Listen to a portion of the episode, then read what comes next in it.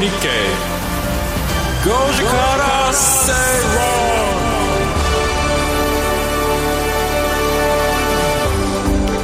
論12月18日月曜日時刻は5時を回りました。皆さんこんにちは。吉崎誠二です。こんにちは。アシスタントの内田まさです。声だいぶ復活してきまして。ねえ。もうこんな中で途中で講演したり1週間講演とかさそういうウィークだったんですけどもう丸々大変でしたね。私の知り合いが、はい、たまたまその時間にラジオをつけて、はい、そしたらラジオ日経が聞こえたんだそうですよ、はいはいはい、今まで聞いたことなかったんですよ、聞いてよ。たまたまね聞いたら、うん、随分声のね 大変な方が喋ってらっしゃると思ってて相手が「あれ？内田さんじゃなかったですか?」って 後から聞かれました。そんなエピソードがね。すいませんでしたね。でもあの水曜日も喋ったんですけど、はい、あ月曜日喋ったでしょ？月曜日喋って？火曜日沖縄で公演、うん、約3時間ぐらい喋りました。一人一人で。水曜日、えー、5時生の水曜日喋りました、はい、番組でね、はい、水曜日の方がひどかったですね。やっぱりね飛行機でカラカラカラじゃない飛行機の中って乾燥しますよね。それで、えー、木曜日は普通に仕事をして金曜日大阪で公演、はい、公演というか、まあ、研修公演みたいなねして帰ってきましたけどもうね声がちゃんと出ないっていうのはねこんなに辛いものかとそうですよね。思いましたね。ストレスになりますもんね。ね。なんか伝えようとしても、うん、なんかこう伝わらないっていうなんかもどかしさもあるじゃないですか、うん、なんかもうすごい静かな人でしたよ。1週間。でもやっぱり喉痛めてる時って喋らないのが一番なんですよね、休ませるというね。ね、まあ、だけどあのいい休暇なあの喉の？喉のいい休暇になりました吉崎さん冷たい水飲んじゃダメですよ。本当だ。冷たい水も刺激になりますから気をつけてください。この間でも藤田智子さんは冷たい方がいいよって いろんな説いろんな説があるなと思いましたよ。この前ね整体の先生に言われましたよ、あの冷たい飲み物は内臓にとっては刺激になっちゃうそうですある意味痛みみたいな感じになるんだそうですよ。土曜日からかな？あのコーヒー飲み始めましたねコーヒーは大丈夫？ああそれまで飲めなかったんであのほぼ約1週間飲んでなかったですね。へえ。ああようやく。ようやく。まあ8割ぐらいですか、戻り加減は。そうですか、はい、まあでもね結構な方がやっぱり喉痛めたりしてるんで、うん、ね皆さんもお気をつけください。寒くなってきましたから。そうですよね。今日特にね、ね、寒いよね、はい、こういう時に限って仕事が多いっていうね 大体 うまくいかないもんですね。はい、ということで今日はですね X で、えー、ポストしていただくメッセージ、えー、12月も後半に突入ということで、うん、今年の漢字、あなたにとってはどんな一文字ですか？ということです。あの先日ねあのいつもの、今年の漢字は税金の税、うん、はい。税金の税って変だな。税でしたけれども、ね、はい、はいこれ水曜日で結構盛り上がって。あそうなんですか、はい、あのー、これの発表する1週間前にやってた時に僕はあのー、暑いの暑猛暑とかの暑じゃないかと水曜日の番組で言ってたんですけど暑かったですからね、はい、暑は2位でしたね。うん。うん。1番が税2番が暑惜しい。惜しい。惜しい。えー、水曜日でいつもやってる、あのー、今年の流行語大賞、はい、2, 年2年連続当ててますのでへえすごいですね。今年あれでしたね、うん、その前村神様、はい、連続当てで、えー、漢字も当てれるかなと思いきや2位と。外しちゃった。惜しいな。惜しかったですね。はい。まあ、皆さんそれぞれねあ心の中に響く言葉ってあったと思うんで。そうですね、はい、え藤崎さんはじゃあ小？暑いの？今年は暑かったなっていうのと、うん、えー、まあそうね暑かったなっていうのとまあそうね暑かったね。暑かった。暑かった。今年は暑かったはい、皆さんにとってはどんな感じになるんでしょうか？ぜひぜひ X でポストしてください。えっ、ー、とつぶやいていただく時はですねハッシュタグご時世つけてつぶやいてください。ハッシュタグ GOJISEI でございます。それでは今日も情報満載でお送りしていきます。この番組はココザスの提供でお送りします。Radio Nikkei 5時から正論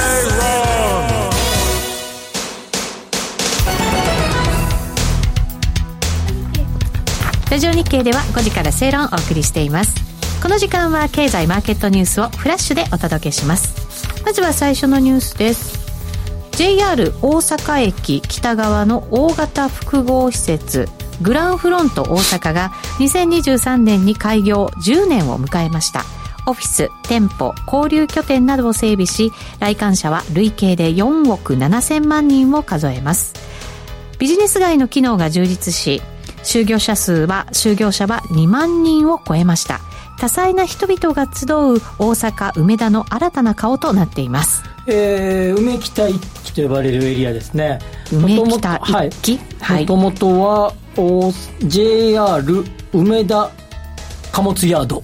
貨物の貨物のところだった、だ。ったってことで、僕もまあ、関西出身ですので、あの、よくここは見見てましたが、はい、普通に、えー、コンテナとかがね、置いてあった場所で、その一気分、まあ、あの、全体で、えー、24ヘクタールの再開発で、はい、梅北一気分はその中での阪急の梅田側、だから JR 大阪駅を背にしてみれば右側が梅北一気、そこがグランフロント、うん、2013年にオープンでそれから10年もう10年はい、うん、で、えー、その半残り半分っていうかな、まあ、左側部分梅北2期と呼ばれるエリアがえー、24年の9月に先行待ち開き。お来年の9月。はい。はい、これは、えー、名前はグラングリーン大阪。グラングリーン大阪。はい。えー、右半分はグランフロント大阪。うん。でこれが10年。で、10年経って、だから11年経ってってことか。はい。えー、グラングリーン大阪と。うん。いうような感じで、えー、オープンすると、はい、いうことですね。また賑わいそうですね。ねうん、で、えー、まあ、これ、あのー、まあ、取り上げた理由の一つとして、これ大、すごく繁盛してると、はい、いうことで、まあ、JR 大阪駅から、えー、ブリッジで、直でつながっている。1機も2機もブリッジでつながっているというところで、えー、大阪の、えー、メインの、えー、貨物駅だったところの開発ですが、東京のメインの貨物駅だったところは覚えてますかうち？大崎。大崎汐留。汐留？汐留ね。はい。汐留が、えー、あそれがですね、えー、1990年代に開発。31ヘクタール。汐留ってもうすごくむ昔に開発されたイメージがあります。そうですよね、あの電通の本社ビルとかね、えー、共同通信の本社ビルとかえー、入っているところで、えー、塩サイトね、という、覚えてる？塩サイトって言ってるんだよ。今でもそうだけど。そうですか。はい。えー、東京都心の一等地で、えー、最後の巨大な再開発と言われた場所ですけれども、ちょっと最近残念な状況ね。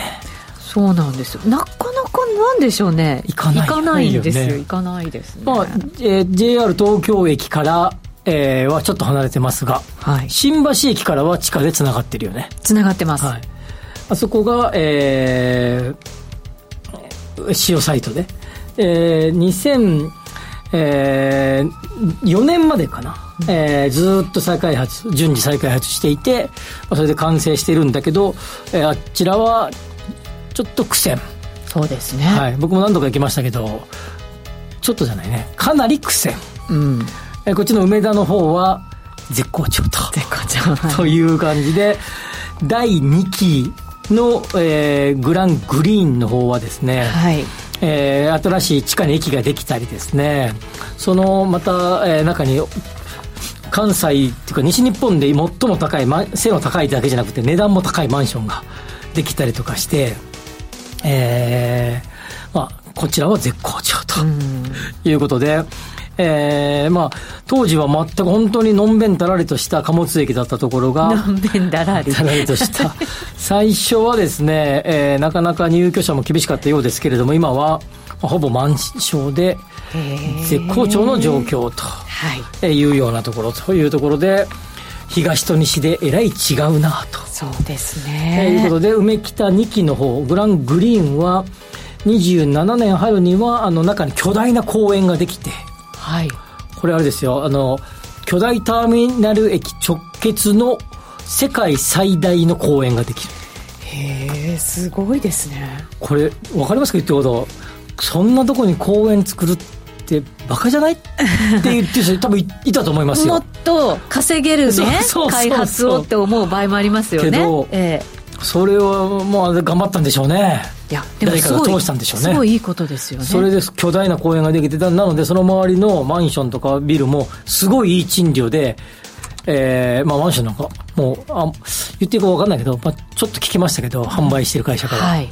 すんごい売れ行きで、まあちょっと、あの、これは冗談でしょうけど、価格付け間違えたかぐらいの、最、一番高い部屋25億円しますからね。はあ、でも、付加価値ってことですよね。はい。きっとその公園がね。ビューが永遠に約束されるみたいですからね。そうですか。はい、まあ、そうですよね。他が立たないんですかね。立た公園ですそこにはね。抜け感抜群みたいですからね。駅直結ですから、なるほど。まあ、そういうことで、えー、東と西でだいぶ違うなと。はい。いうことですね。まあ、時代背景も違うんだろうね。うん、そうだと思います。はい、まあ、都市の開発がすごいあちこちで行われている昨今と、えー、1990年代の後半ではだいぶ違うんでしょうな。はい、そう思います。うん、はい。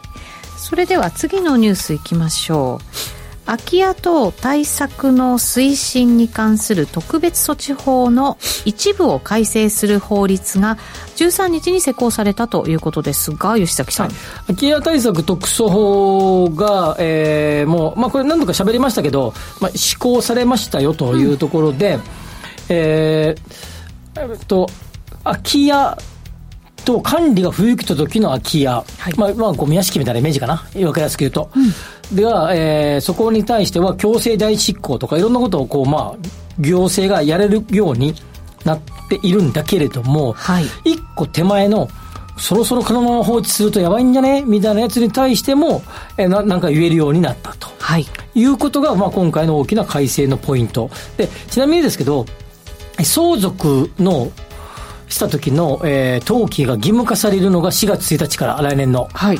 で、えー、空き家だけじゃなく、空き家もそうですし、えー、所有者不明土地の圧倒的多数が相続。所有者不明土地の3分の2ぐらいは相続が理由と言われてますので、うん、まあ、それも防げるようになりですね、まあ、これから日本で空き家、いろいろ問題と言われてますけれども、それが徐々に徐々にですね、まあ、法的にもですね、まあ、かなり制限をかけていくことによって、まあ、減っていくんじゃないか。うん、そうなれば、あの、道路を通すとかね。はい。新たなそこに行政施設を作るとか、はいまあ、いわゆる用地収容とか、えー、その時に、えー、なかなかうまくいかなかったことがうまくいくんじゃないか。街づくりが効率的にできるようになるよ。うん、道路が通る時も効率よくなるよ、っていうことが期待されているというところで、これが管理不全空き家っていうですね、うん、このまあ、全く不行き届の一個手前みたいな、はい、管理ちゃんとできてないでしょっていうようなところに対しても、えー、行政が踏み込んでいけるようになりましたよっていうのが、うん、まあ、この13日から施行されているとい。うことです。はい。それではもう一つ、はい、不動産調査会社の東京鑑定が14日に発表した11月の分譲マンションの賃料は東京23区で前の月に比べ0.2%高い1平米メートルあたり4236円となりました。マンション価格高騰などから消費者の賃貸志向が根強く強気の賃料を設定する動きが見られたということです。そうですね。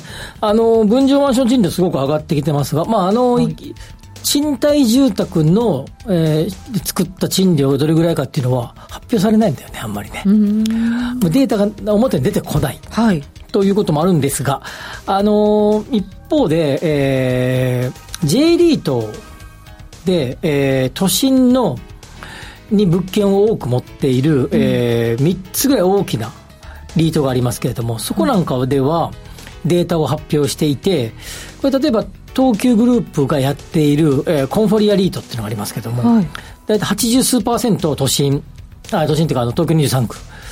で、えー、コンパクトとシングルが8割9割あるような物件なので、そこのデータなんか見とくと、はい、大体状況が分かっていて、分かって、これ、あの、リートですから、上場してますから、開示資料が出てます。はい。それなんか見てると、えー、ワンルームマンションやコンパクトマンションの都心は、大体、えー、その資料によれば4.5%から6%ぐらいの賃料増です。へ10万円の物件は、えー、10万4500円とか10、まあ、10万5000円ぐらいのイメージ。値上がりしている。値上がりしている。はい、それで、えー、一方でこれ新規賃料ですね。うん、新規賃料、つまり人が入れ替わった時の賃料の増分。はい、一方で、継続賃料ですね。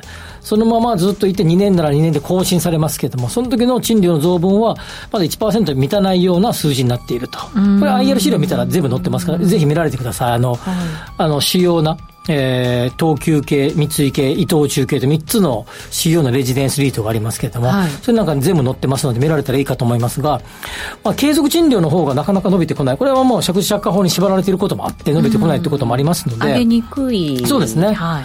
あの、ありますので、まあ、そこが上がってきてない。これ、賃料上昇期においてはですね、えー、ここ、なかなか、えー、手をつけにくいところで、本当はもっと高く取りたいよなって思ってると思うんですけど、なかなかその継続賃料というルールに、ルールっていうかな、暗黙のルールに縛られているというのが今の状況ですが、一方で、分譲マンションの賃料は、えー、ずっとここ最近は上がり続けていると。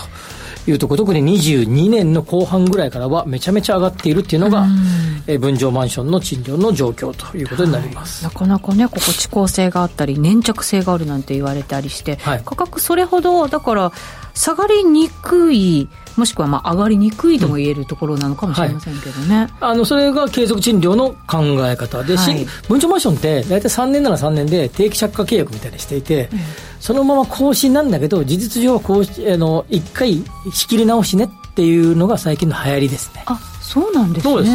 定期借検索してみてくださいよ。分譲マンションのやつなんでも定期借家契約ばっかですよそうなんですね、うん、じゃあ普通より普通のマンションとかよりも上げやすいそうですね。あの定期借地契約して、定期賃貸借契約をしていくと上げやすい、まあ、普通よりも上げやすいだけ。ただまあ常識の範囲でしかやりにくいけどね。まあそりゃそうですよね、まあ、周りの相場もありますし、ね、からね。入れ替えは比較的やりやすいけど定期借定期賃貸借契約といえども継続の場合は若干やりにくいというのは、まあえーまあ、業界の人ならみんな知っていると。そうなんですね。一回出てってほしいとか思うのかしら。まあ、えー、いやどうでしょうか。ノーコメントということでしょう以上フラッシュニュースでした。お知らせの後は深掘経済指標のコーナーです。5時から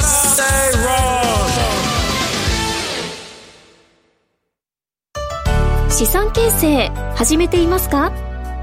人生100年時代だからこそライフイベントに合わせた資産形成が重要です。資産形成コンサルティングを行っているココザスの YouTube 資産形成チャンネルは投資の考え方から学べるため初心者の方にもぴったりなチャンネルです。これから投資資産形成を始めようという方は資産形成チャンネルでマネーリテラシーをアップさせよう。最新の投資情報を学びたい方は YouTube で資産形成チャンネルを検索。US Stock Market Press 平成のぶしこぶし吉村隆です。アメリカ株投資やってみたいけどどこから手をつけたらいいかわからないというそこのあなた。この番組でアメリカ株投資のポイントを一緒に学んでいきましょう。US ストックマーケットプレスは毎週水曜夜10時30分から YouTube でも配信中 Radio Nikkei. 5時から正論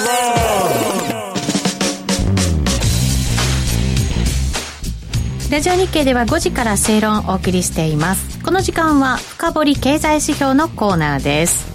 えー、今日は 2024年税制改正大綱についてということですか？はいそうですね、はい、えー、税制改正大綱、はい、これはあのーえー、自民あ政府与党ですね、うん、自公の政府与党が14日に決定したっていうのが、はい、まあ、報道で、えー、結構大きく報道取り上げられてましたね、うん、はい。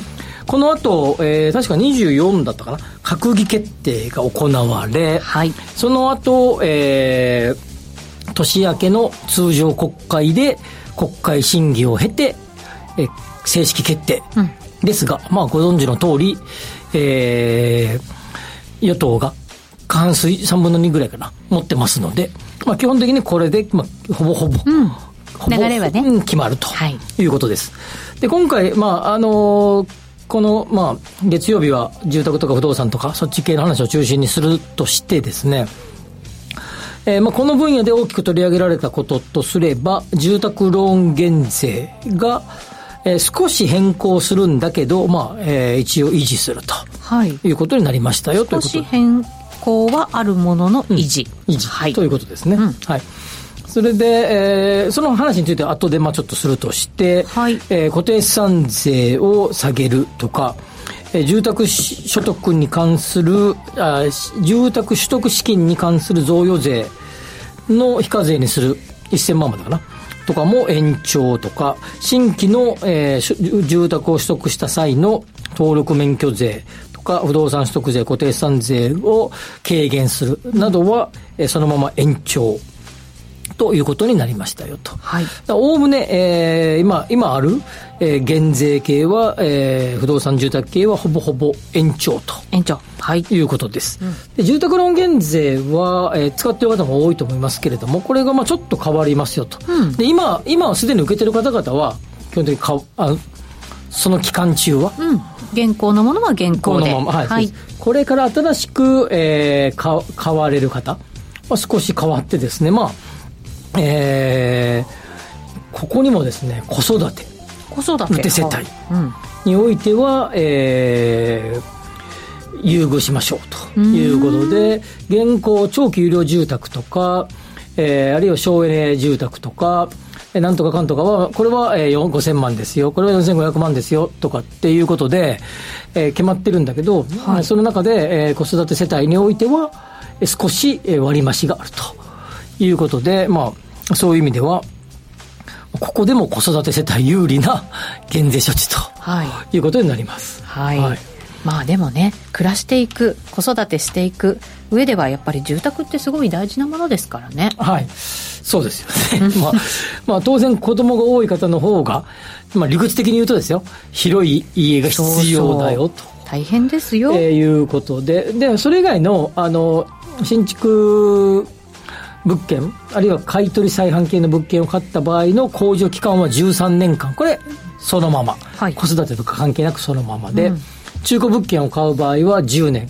これもそのまま。はい、所得のアッパー制限。これが2000万。これもそのまま。そのまま。はい。はい、ということ。プラス、えー、40平米以上の物件、これ前回変わりましたけれども、はい、それまで50平米でしたけど、新築の場合は40平米以上でも OK ということで。そうか、狭いところからっていうことですね。狭いところ、っていうか、ちょっと狭くなったけれども、うん、それも大丈夫と。大丈夫。はい、これはですね、昔はですね、30平米、40平米、投資用のマンションでしょ？うおそらく。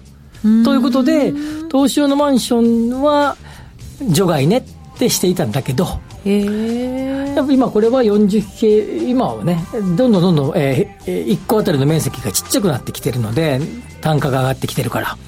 そういう意味でも所得制、えーえーと、平米数の最低加減を40平米新築に限り40平米にするっていうことはそのままでいこうよということですが、うん、ここはでも一方でちゃんと所得制限がかかっていて、はい、え本あ本当とか実需用の住宅全部2000万ですけどここは1000万。1000万。はい、はい、1000万を超える、えー、と、えー、この40平米のとこは使えませんよと。いうふうになっていてまあ投資用っぽくはやめてよっていうことですよね、はい、なるほどね。というような中で変わりますよ。であとね、えー、変わるところでいくとですねまああのえー、以前に比べると、その省エネ適合基準とか、えー、絶地水準、まあ、要はそういう脱炭素系の、省エネ系の住宅じゃないと、基本的には4000、かつて4000万って大体使いましたけど、今4000万はそういうの基準を満たしたもので、それ以外のものは3000万の分だけが控除されるってことで、うん、4000万に対して、昔1%でし今0.7%に変わりましたけど、その分が控除されて、大体4000万で1%だと40万ずつぐらい。はい。これ控除ではなくて、えー、住宅ローン減税ですから、うん、例えば100万の税金を払ってる方とすれば、40万戻しますよ、ですからね、うんうんうん。なるほど。控除の場合は、その分を引いて税率をかけますよ。そうですから、30%の人でしたら、40%分控除するってなれば、事実上の減税分は12%、12万円ということですが、はいうん、この住宅ローン減税は、そのまま税額の減税ですので、うん、より効果が大きい大きいってことですね。はい。4000万で0.7%ですから、えー、28万円か、返ってくると。で、えー、ただ、2024、えーえー、年以降は、ここが省エネ系じゃないのは、ゼロ、こうな適用されませんよと。ああ、そこは厳しくなったんですね。厳しくなった。まあでも、最近の家どうかな。全部が全部見たわけじゃないけれども、大方、それなりのメーカーで購入する、あるいはそれなりのデベロッパーとかで購入すると、基本的には省エネ住宅になってますから。ああ、もうもともとね。もともと。はい。まあ、全部とは言いませんよ。なってるので、まあ、大方、えー、そうじゃないかなということですが、一方、また来年以降、うん、えー、2025年以降は、またここが変更されるかもねという要件を、えー、残しているということですが、まあ、大きな話題は、えー、あの、これら減税系だけじゃなくて、あっちね、あの、タワマン節税が導入される。いわゆるタワマン節税ってやつですが、まあ、正しく言うと、えー、マンションの、えー、実質の、えー、実売価格と固定資産税評価額の、えー、乖離が大きい場合は、何らかの処置を下しますよ、もう喋ると細かいけどね、うん、処置を下しますよっていうふうに変わりますので、まあ、それが多分うちも話題なんでしょうけれども、まあ、今回の税制改正では、えー、税制改正では、住宅ローン減税がちょっと変わりました。うん特に子育て世帯に優遇、はい、あるいはね若者世帯優遇なんだよね。そうなんですね。子育て世帯とあと若者夫婦世帯。そうそうそう、まあね、そこに加わってますからね。何だったっけちょっと細かく言うとねなんかね、えー、あどうぞ。それも条件がなんかあるんですか？条件があのね40歳自分の年齢が40歳未満でかつ配偶者を持ってる方。1、2つ目が自分の年齢が40歳以上かつ、えー、40歳未満の配偶者を有する方、うん3つ目が自分の年齢が40歳以上でかつ、えー、扶養家族、まあ、子供さんねイメージで言うと、はい、19歳未満の子供の方がいる方。子育て世代プラス未来の子育て世代。ってイメージか。そういう感じですかね。まあ、子育て世帯イコール子育て点若者世帯って書いてるんだけど細かく言うと今の、えー、条件に満たす世帯ということですね。なるほどなんか何でもかかんでも子育て なんとかばっかりやねでも大事じゃないですかお金かかりますからねまあそうね。きっとね。きっとね。うん。だけどまあ。きっとねって。きっとねって、まあ、あの、なんていうかな、あの、いや、僕はあれでいいんですけど、あの、人から、あの、子供さんがいないとかね、結婚なされてない方から見ればね、はい。何でもかんでもやな、という感じにはならないかなと思いましたけど。これちょうど今原稿原稿書いてるんですけどこのこのネタで、なかなかこれあの自分は恩恵が受けれないっていう人たちもね、ね、いるんだろうけどね。まあでも昔なんてほら町みんなで村みんなで子供育てたみたいな感じじゃないですか、だから、今、国みんなで。そうでいいんじゃないですかね。あのこの我々ができないことをやってくださってる方々みたいなね、ね。そういうなんかこうやっぱ感謝の気持ちを持った、はい減税減税。ということで。まあまあ脱酸素。あまあ省エネ、まあ、脱あ脱酸素脱酸素死んじゃう。脱炭素、はい、脱炭素と子育て。ばっかりやね、うん、今回のあの減税のやつ見ているとね時代ですね、まあ、その時代その時代をこれ反映するんじゃないですか、まあ、政府、ね、まあ、税は政府の特権じゃないですか、うん、決めれるっていうのは、はい、そうですね、まあ、要はまあ政府がこういうふうにしたいっていうことに対して税をまあ当てがっていくっていうメッセージだよね、うん、国からのね、はい、あと買い買い、えー、買い替えの減税もあったりとかしてそれもどんどんどんどん不動産を売り返してくれよっていうメッセージだよね。うんそうだと思います。うん、いろんなメッセージがね、はい、まあ、それを我々がどう受け取れるかは別として受け止めるかは 別としてですよ。はい、はい。ということでこの時間は、えー、2024年の税制改正大綱について伺ってまいりました。以上深掘経済指標のコーナーでした。お知らせの後はワクワク人生ここザスタイルのコーナーです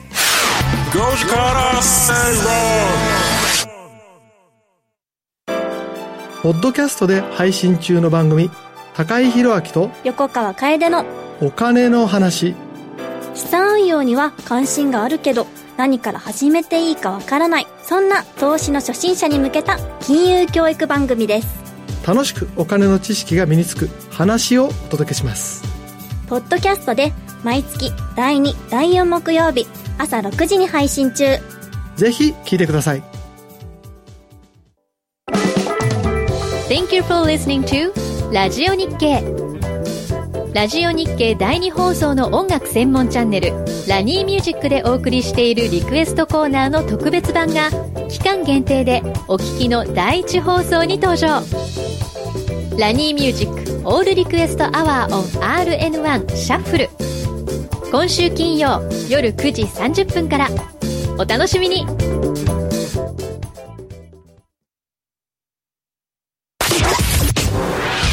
時から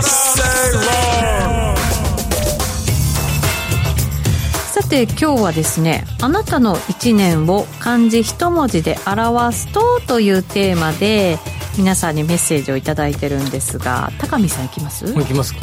むなないないって、ね。うん。何の実りもなくただ資産も体力も勢力も減るだけの人生でしたわ。泣きたいってきましたけど。この後とんかつあとんかつあげるらしい。いいですね。ねえ思いつそうじゃないですかこれ、うん本当揚げ揚げで頑張りましょうよ。最初なんかこれな炊き込みご飯か何かかなと思って見見た目が、ね。えー、みんな来てばあ銭ですねドリル ドリル師匠ね。ドリル師匠ね。吉崎さん声がかなり良くなったって言ってくれてますよね。でも先週だってドリル師匠遅刻したでしょ？ああ注意してたのねうちが。いやいやいや吉崎さんが注意してましたよ。ちゃんと始まるまでに準備しとけということですよね。幸三さんも吉崎さん声が戻ってきてよかったですねっていうふうにねコメント入れてくれました。い行くの行くですかね行動さんね。今年はいろんなイベントに運び、ま、足を運びました。行くっていう感じ。あーリートセミナー来てくれたんだ。リ J リートファンで。うんうん。生吉崎さんも拝見できてよかったそうそうそうそうおっしゃってましたよ、ねえ。あとねセセリさん、はい。楽しい楽っていうね。楽しい。1年通してずっと楽しいって。いいな。いいなはいまだまだ皆さんはいポストしてください。我々はお待ちしております。ん？書く。書くか。書くね。書ね。書ねああそれはありますね。書いたなまだ私なんかでも、まだ全然書き残ってるけどいっぱい。うん。私ももうずっと終わりそうにないぐらいありますけど。今年はでもねなんかこう蓄積してきた感じがするんですよ。自分の中でいろいろ積み重ねてきた感じが。る。うん。かなーなんて思っていて。なんか今まで面倒くさいなと思ってたことを今年はちょっと前向きにコツコツやってみようかなっていうのはテーマだったので、うん。まあ蓄積の蓄でもいいし積むっていう自分の中にこう積んできたっていう、ね、のもいいかななんて思ってました。はい、あということでそろそろ本題行きましょうよ。はい。この時間はワクワク人生ここザスタイル、うん。人生100年時代を豊かでワクワク生きるためには一体どうすればいいのか。このコーナーでは結婚やお子様の誕生転職リタイア住宅購入など個人のライフイベントを充実させるヒントをリスナーの皆さんと一緒に探していきます。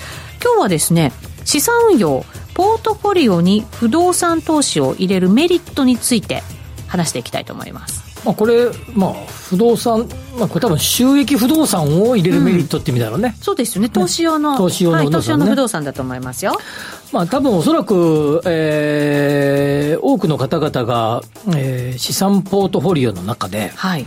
一番大きいのが自宅って人多いと思うんだよね。あそうでしょうね、うん、まあ、よほど株で当てましたみたいな人じゃなければ、ええ。まあ、自宅っていうのが、まあ、不動産では一番大きな、うん。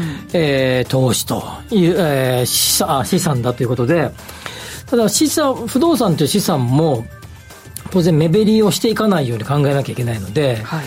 えーまあ、そういう意味で、えー戸建て住宅の場合は、まあ、目減りが大きいということで、まあ、そういう意味で多くの方々が、えー資産ポートフォリオの一番大きなウェイトである自宅を資産性の高いもっと言うと、えー資産、えーだからし資産目減りがしにくいような、えー利便性の高いマンションを購入されている方が多いということだとまず思いますね。はいまずここがですね、あのーよほどリッチな方はいいですよ。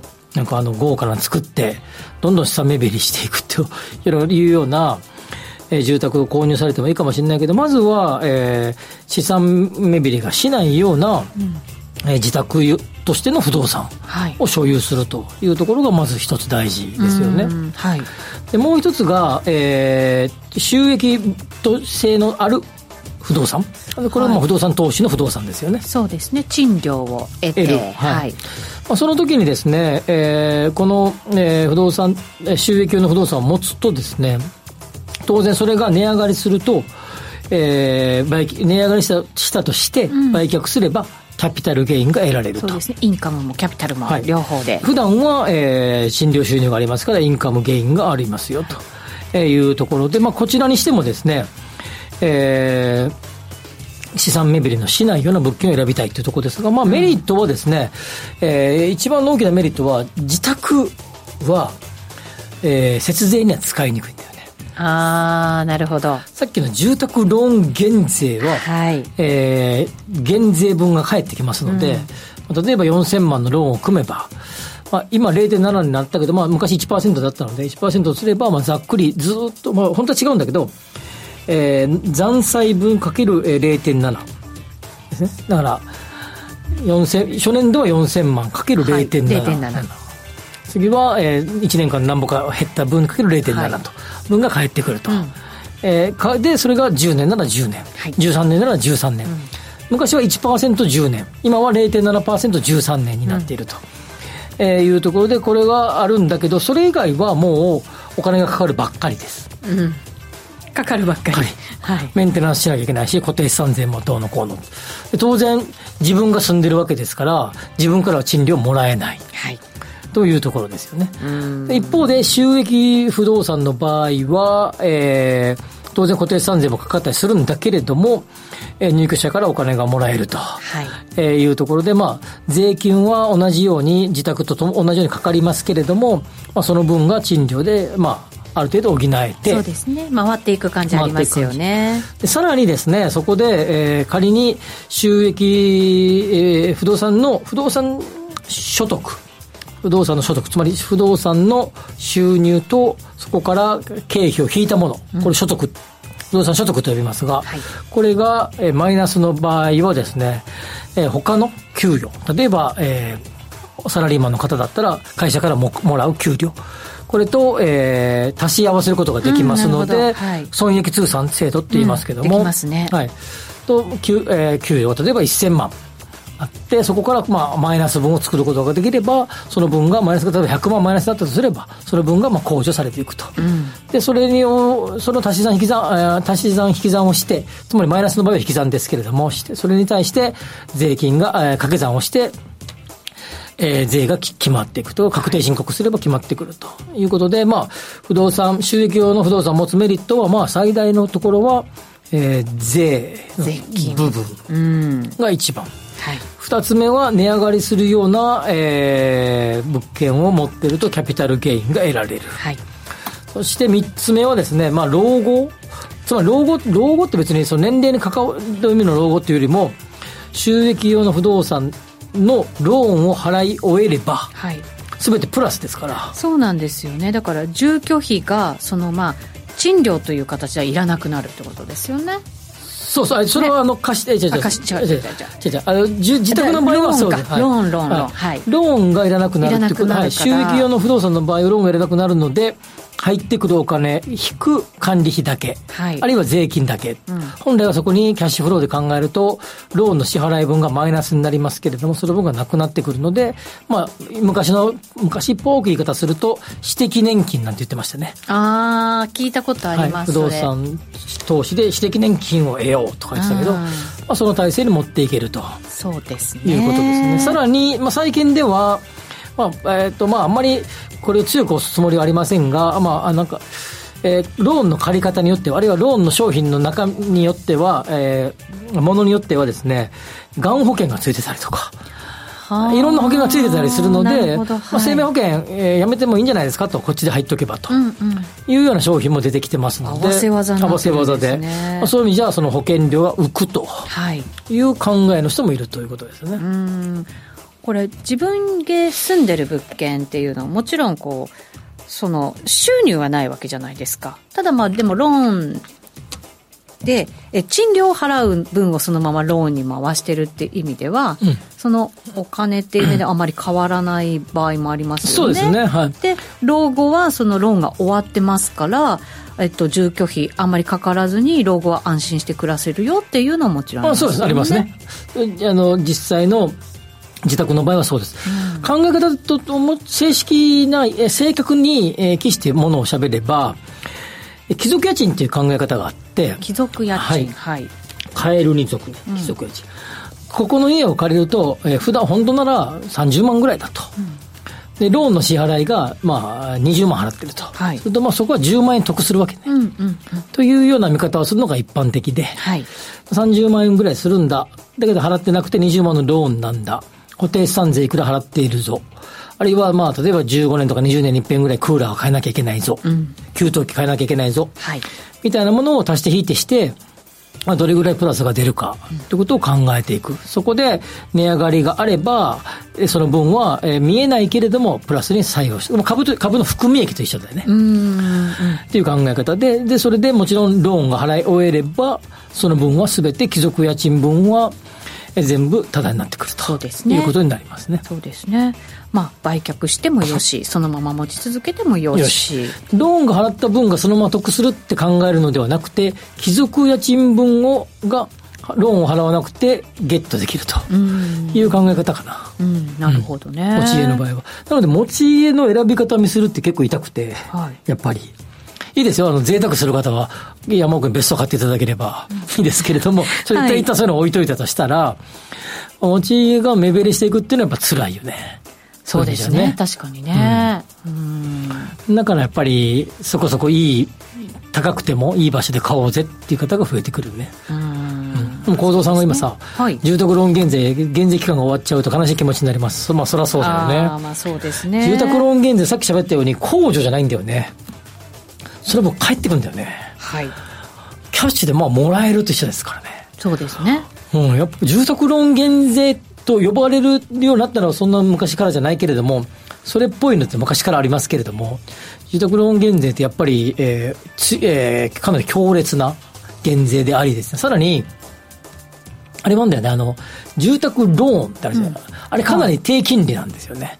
そうですね。普通の、あの、投資用の不動産を買う時の金利よりも、まあ、ざっくり見ても1%以上が安いよね。うそうすると、やっぱ、ある程度、あの、国も、銀行も、金融機関も、上げて、えー、多くの方々に有料な住宅を持ってもらいたいって思うのが、思っているような政策が多いよね。それは行き、一方で行き過ぎちゃうかという声もあって、はい、住宅ばっかり売れるようになってるじゃんとうん確かにね。いう声もあってそうですよね。全員が全員買えるわけじゃないですからね、はい、買ってる人買う人だけが美味しい思いするんちゃうかと、えー、さらに、えー、今後人口が減るんちゃうのとそうですよねそうすると賃貸需要だってもしかしたらものによっては減っちゃうかもしれないよねっていうねまあ郊外の住宅とかの価値が下がるんじゃないかという声もあるし、はい、むやみやたらに減税だったりこうローンを安くしたりとかしてどんどん買わせるのがいいのかという声も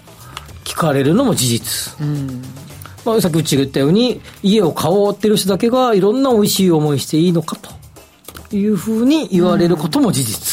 不公平じゃないのと。ずっと賃貸してる人もいるのにねっていうね。ということですね。まあいろんな意見がありますけど、まあただ資産運用の中に、のポートフォリオの中に収益不動産、はい、投資用の不動産を入れとくメリットというと今喋ったような減税が一つ、うん、資産目減りがしなければ、あ普段のインカムゲインが入ってくるのが一つ。資産目減りがしなければ、適当なタイミングで売却すればキャピタルゲインが入って入ってくる。で、これはキャピタルゲインは税金かかりますからね。うん。その分ね。そうですね。はい。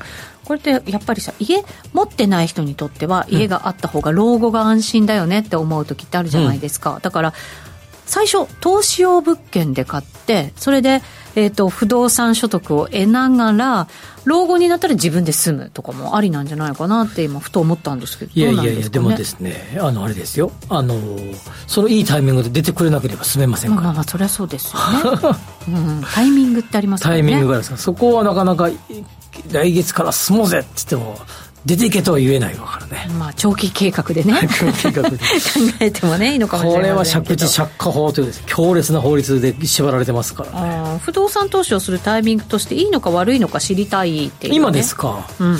どうなんまあ、先ほど言ったように、えー、まあ、この今後ですね、えー、の、まあ、皆さんの所得とかによってくるんでしょうけれども、まあ、いつのタイミングでも値段が下がらなそうな物件を買う、買えば、はい、基本的には不動、収益用の不動産を持つのはいいと思いますね。ただ、えー、それが下がるような物件を使わされるのは避けたいね。ああ。うんどれぐらい上がるかどうか、まあ、その一点に尽きるよね、不動産。ああるいは安定的に賃料が入ってくるかどうか、うん、需要がちゃんとあるような場所の物件を買えるかどうか、はい、需要が下がらなければ、えー、その不動産価格そのもの物件の価値は下がりませんので、まあ、要は需要があるところの物件を買うなら、はい、まあいつの時代も不動産投資はそう悪いもんじゃないと。そうですね。あの株って銘柄すごいたくさんあるじゃないですか、何千って、でもマンションの場合ってこう条件って決まってますもんね、はいはい、いい物件だと言われる条件って、うん、だから逆に選びやすさっていうのはあるのかもしれませんけどね、うん、それがものすごい高くなってるっていうのもあるかもしれませんけど、ね、立地とね、なんかね、あの価格とか利回りとかだけで言える人が多いんだけど、間取り結構重要で、この間取りって、あの、どこで、例えば、あの、ワンルームマンションとかね、どこでこれ服着替えるの、あの、なんていうの？お風呂入るときどこで着替えるのよみたいな物件があったりとか、はい。結構ですね、この物件のこの間取り使いづらいぜ、みたいなやつも結構ありますからね。でも自分事として考えられるのはいいかもしれませんよね。自分がこの時どうするみたいな考えると間取りの良し悪しって分かるような気がしますけどね。うん、ね。はい。うん、意外ともしかしたら身近な投資っていうことになるのかもしれませんね。うん、ねはい。ということで、ワクワク人生ここザスタイルのコーナーでした。新年1月13日土曜日午後1時から、ラジオ日経マネースクエア共催2024年新春セミナーを開催します。ゲスト講師は、東端リサーチ、加藤いずるさんと、現役ファンドマネージャー、西山幸四郎さん。マネースクエアからも総勢6名が登壇します。このセミナーは、会場リアル参加と YouTube ライブ観覧のどちらでもご参加できます。会場は東京メトロ都営地下鉄日本橋駅直結コングレスクエア日本橋です。お申し込みはオンライン限定。ラジオ日経ウェブサイトイベント一覧にある1月13日セミナーページからリアル参加 YouTube ライブ観覧のうちご希望する参加方法のボタンをクリックしてお申し込みください。リアル参加に先着200名様、YouTube ライブ観覧に先着1000名様を無料ご招待します。締め切りは新年1月11日木曜日夕方5時。当選者には参加に必要な情報をメールでお送りします。コメントいっぱいいただいてますよ、ドリル師匠、うちのマンション今値上がりしてるって。売り手嫁が許してくれね 高見さんはね、うん、Y の自宅壁の漆喰が剥がれてよそ様に迷惑かけてしまっていたので今日から1週間修繕工事入ってます。40万弱かかります。なんか修繕工事あのうちの会社がねオフィスは修繕工事中で今。あそうですか。もうあの足場とかがあのネットがかかってて暗くて嫌だああねその後綺麗になるんですけどね、うん、なんかちょっと嫌やねあれね。ドリル師匠金かかりますの。わしも去年ガスの修理で40万水道の不具合は自分で2箇所補修しました。なかなか。なかなかね。でも今今年の一一文字もねいろんなやつが上がってきてますけど清さんはね誠誠それ違うって書いてありませんでした。そうです。か 政治のせい。ご時世のせい違うんだ。はい違うんだそうですよ残念ながら。そうですかそうですか、ね、皆さんにとってどんな一文字なんでしょうか。はい。そろそろお別れの時間です、はい、この番組はココダスの提供でお送りしました。ここまでのお相手は牛崎誠二と内田まさでした。明日も夕方5時にラジオ日経でお会いしましょう